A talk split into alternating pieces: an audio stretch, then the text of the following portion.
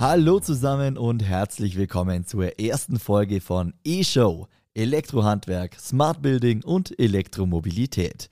Mein Name ist Max Hermannsdörfer, ich bin Moderator der E-Show im Handwerkerradio. In diesem Podcast hört ihr immer freitags Interviews aus den Bereichen Elektroinstallation und Gebäudetechnik, erneuerbare Energien, smarte Gebäudeautomation, Modernisierung und Elektromobilität. Mein heutiger Gast ist Ronald Meyer.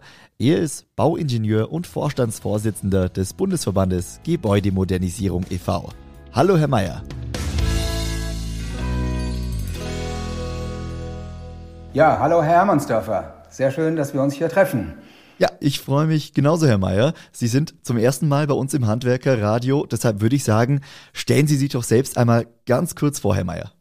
Ja, also ich bin mit ganz großer Leidenschaft, das kann ich wirklich sagen, äh, Baumensch. Ich erinnere mich immer wieder gerne zurück. Als Fünfjähriger konnte ich schon aus meinem Kinderzimmerfenster beobachten, wie in der Nachbarschaft die Reihenhäuser in den 1960er Jahren gebaut wurden. Und während dann meine Kumpels alle zum Fußballspielen gegangen sind, äh, äh, habe ich dann äh, nach Dienstschluss mal überprüft, äh, ob die Handwerker dort auch ordentlich gebaut haben. Nein, im Ernst, ich war begeistert, wie gerade die Maurer damals damals für mich war das das Bild, innerhalb weniger Stunden kann man sagen, die Geschosse hochgezogen haben, da passiert richtig was. Und das ist bis heute so geblieben. Wenn ich auf eine Baustelle komme, ich bin einfach begeistert, äh, was gute Handwerker so alles zaubern können.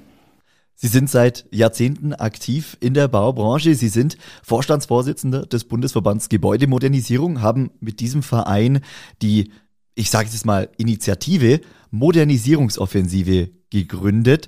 Ähm, Herr Mayer, ist denn Initiative überhaupt das richtige Wort für äh, die Modernisierungsoffensive? Was steckt denn dahinter?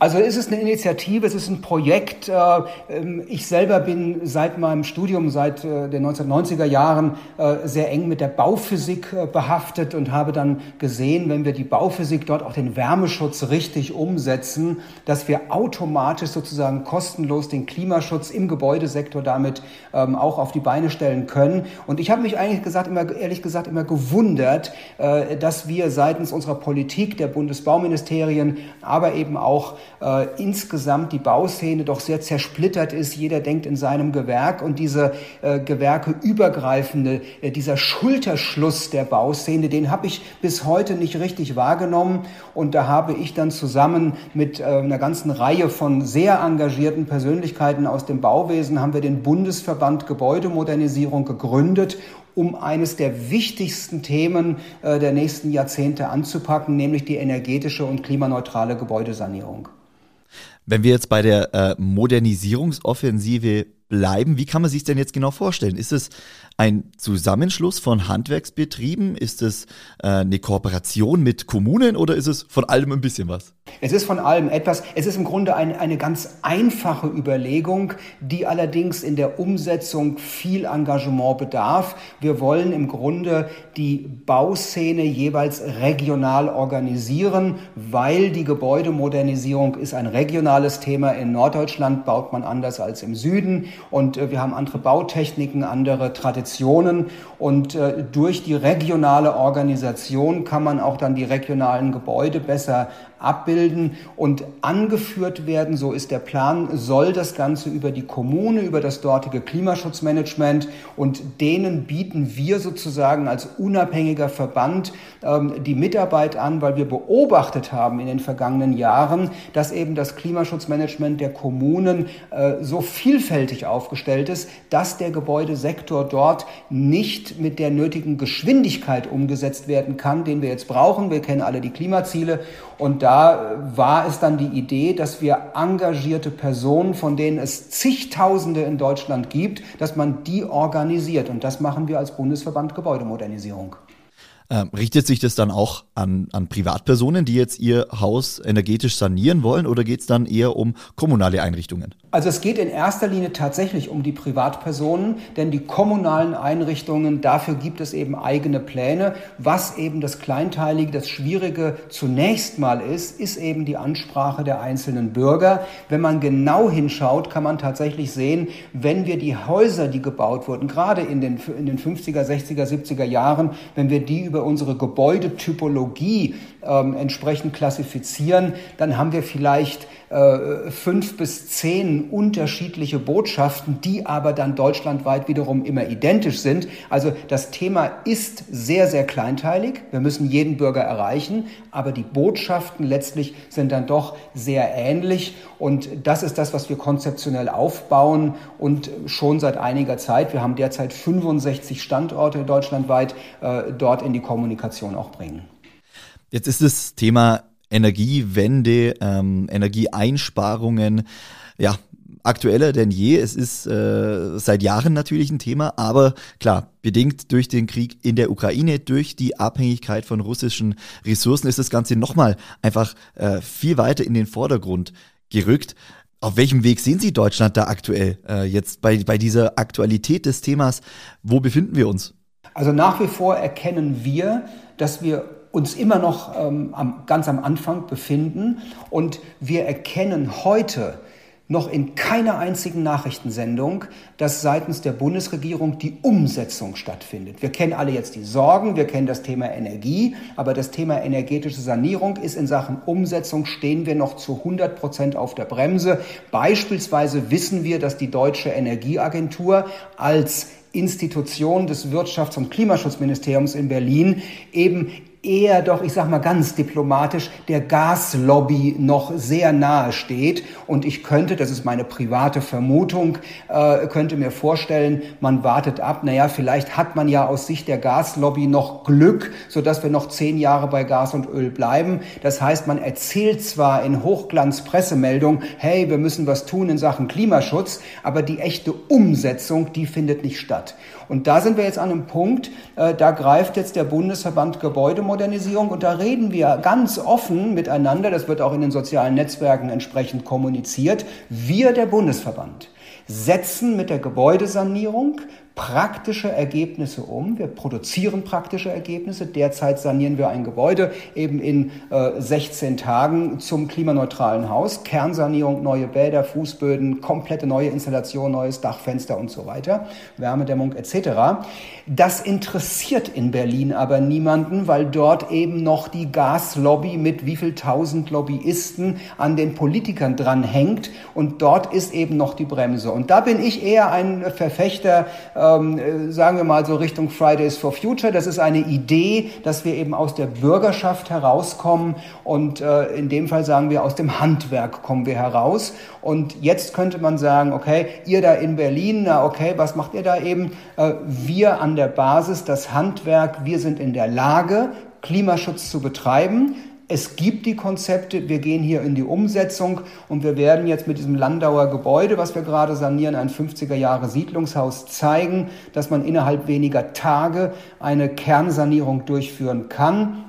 Und das werden wir jetzt skalieren. Wir werden das über das Handwerk kommunizieren und dann entsprechend äh, dann die Ergebnisse haben. Und was die Berliner dann machen, ganz ehrlich, sollen sie doch erzählen, was sie wollen. Wir machen es einfach.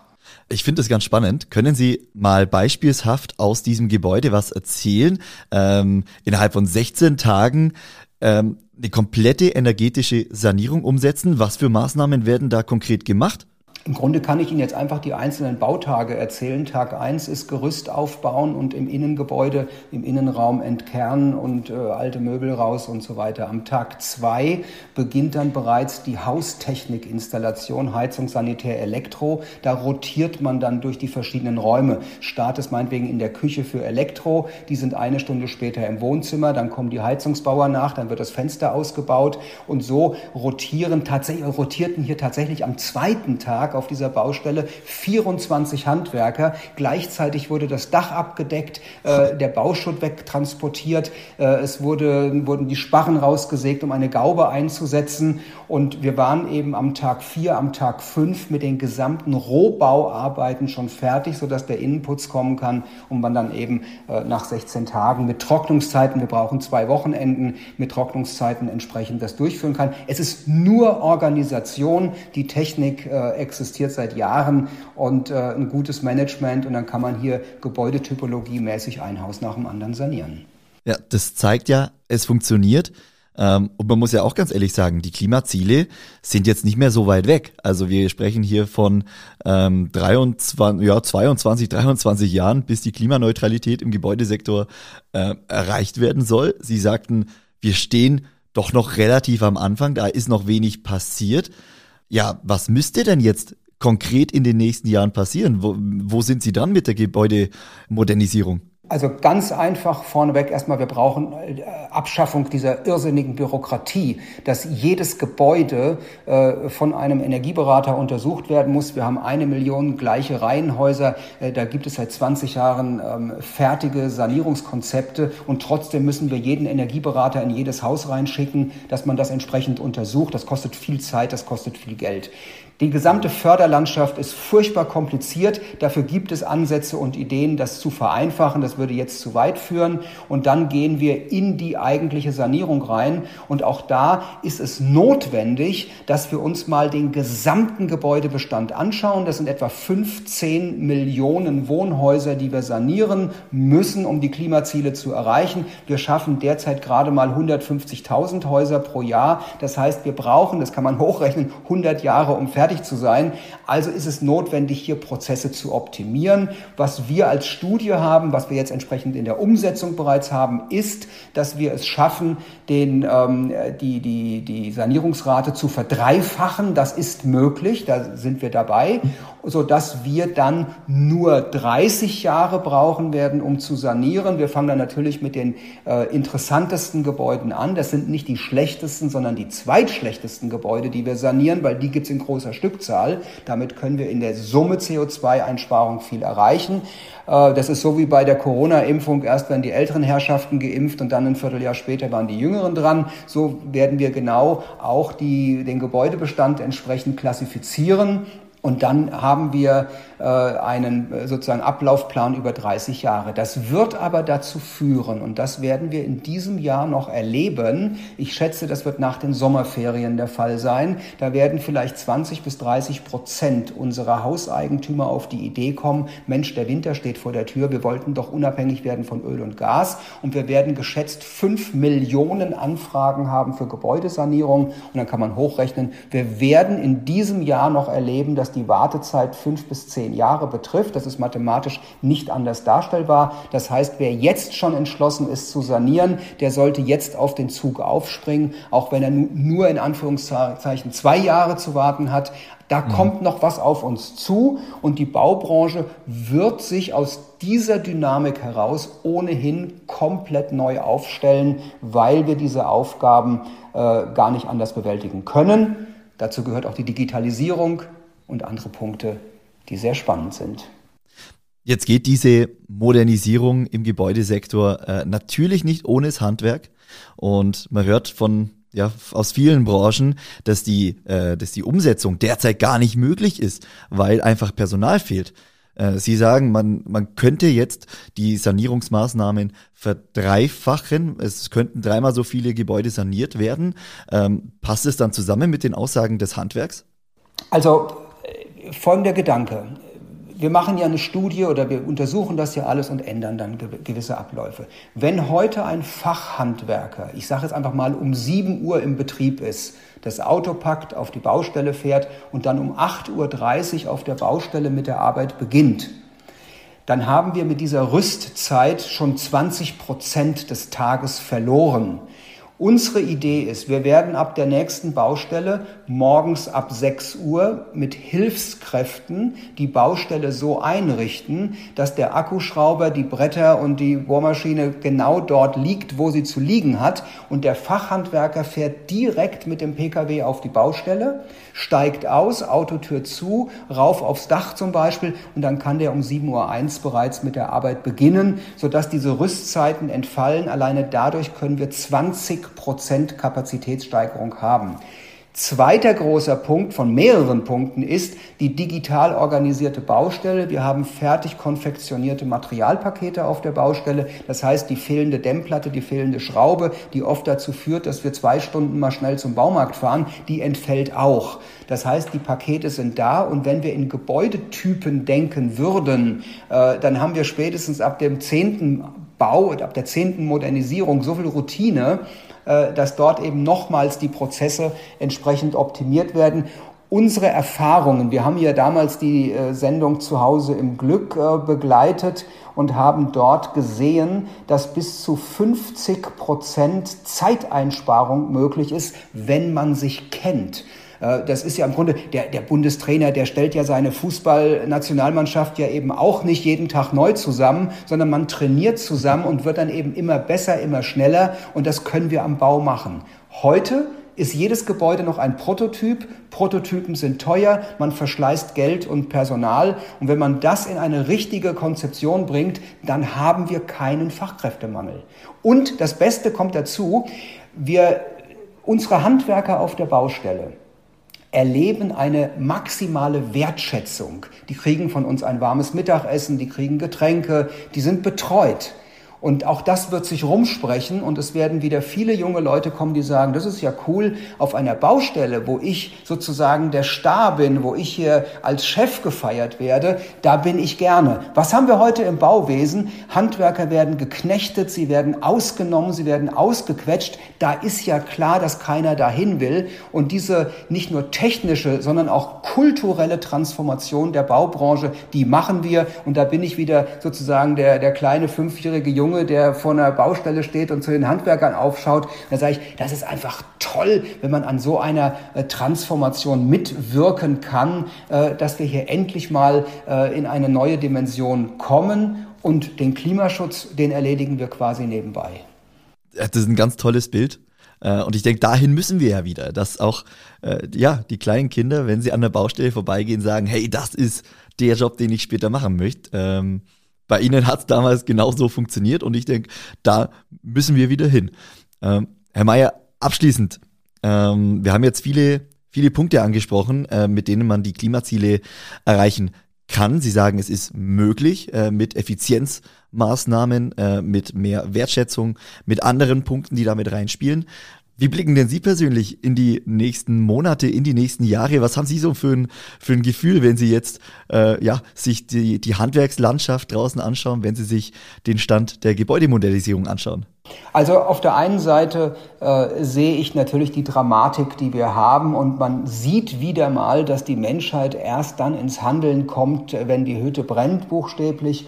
Und äh, insofern ähm, ist das dramatisch, dass es erst so weit kommen muss. Aber wir wissen auch, man wächst an seinen Aufgaben. Äh, wenn ich eben höre, bauen wird teurer, alles ist ganz furchtbar, wir haben Fachkräftemangel, das bewirkt bei mir genau das Gegenteil. Dann sage ich, okay, Freunde, lasst uns die Ärmel hochkrempeln, wir packen das an. Wir haben alle Branchen nach vorne gebracht, vom Wählscheibentelefon zum Smartphone. Wir haben alle Prozesse im Faktor 10, im Faktor 100, im Faktor 1000 optimiert. Da können wir doch auch die Bauszene um den Faktor 3 optimieren. Das wird gehen. Und dabei eben das ganze Menschliche, das Miteinander auch im Blick haben. Insofern sehe ich immer in der Krise eine große Chance und das, was wir hier im Kleinen schon in der Praxis auch umgesetzt haben, die Ergebnisse, die schon auf dem Tisch liegen, die machen mir sehr viel Mut und ich freue mich darauf, in diesen Krisenzeiten, in denen wir sind, Antworten zu liefern, die wir allerdings nur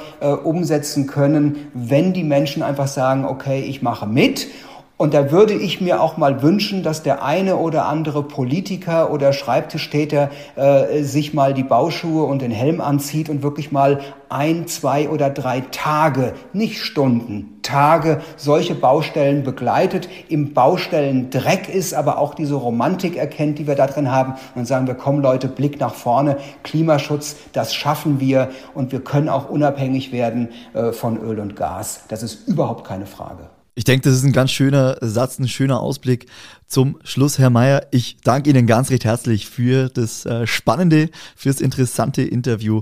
Wünsche Ihnen alles Gute, weiterhin viel Erfolg und ja, ich denke, wir hören uns bald mal wieder. Vielen Dank Ihnen. Sehr gerne. Ich danke Ihnen auch, Herr Hermannsdörfer. Alles Gute und auch Ihnen äh, gutes Gelingen beim Handwerkerradio und immer auch gute Musik im Hintergrund, denn die gibt den Takt vor. Dankeschön.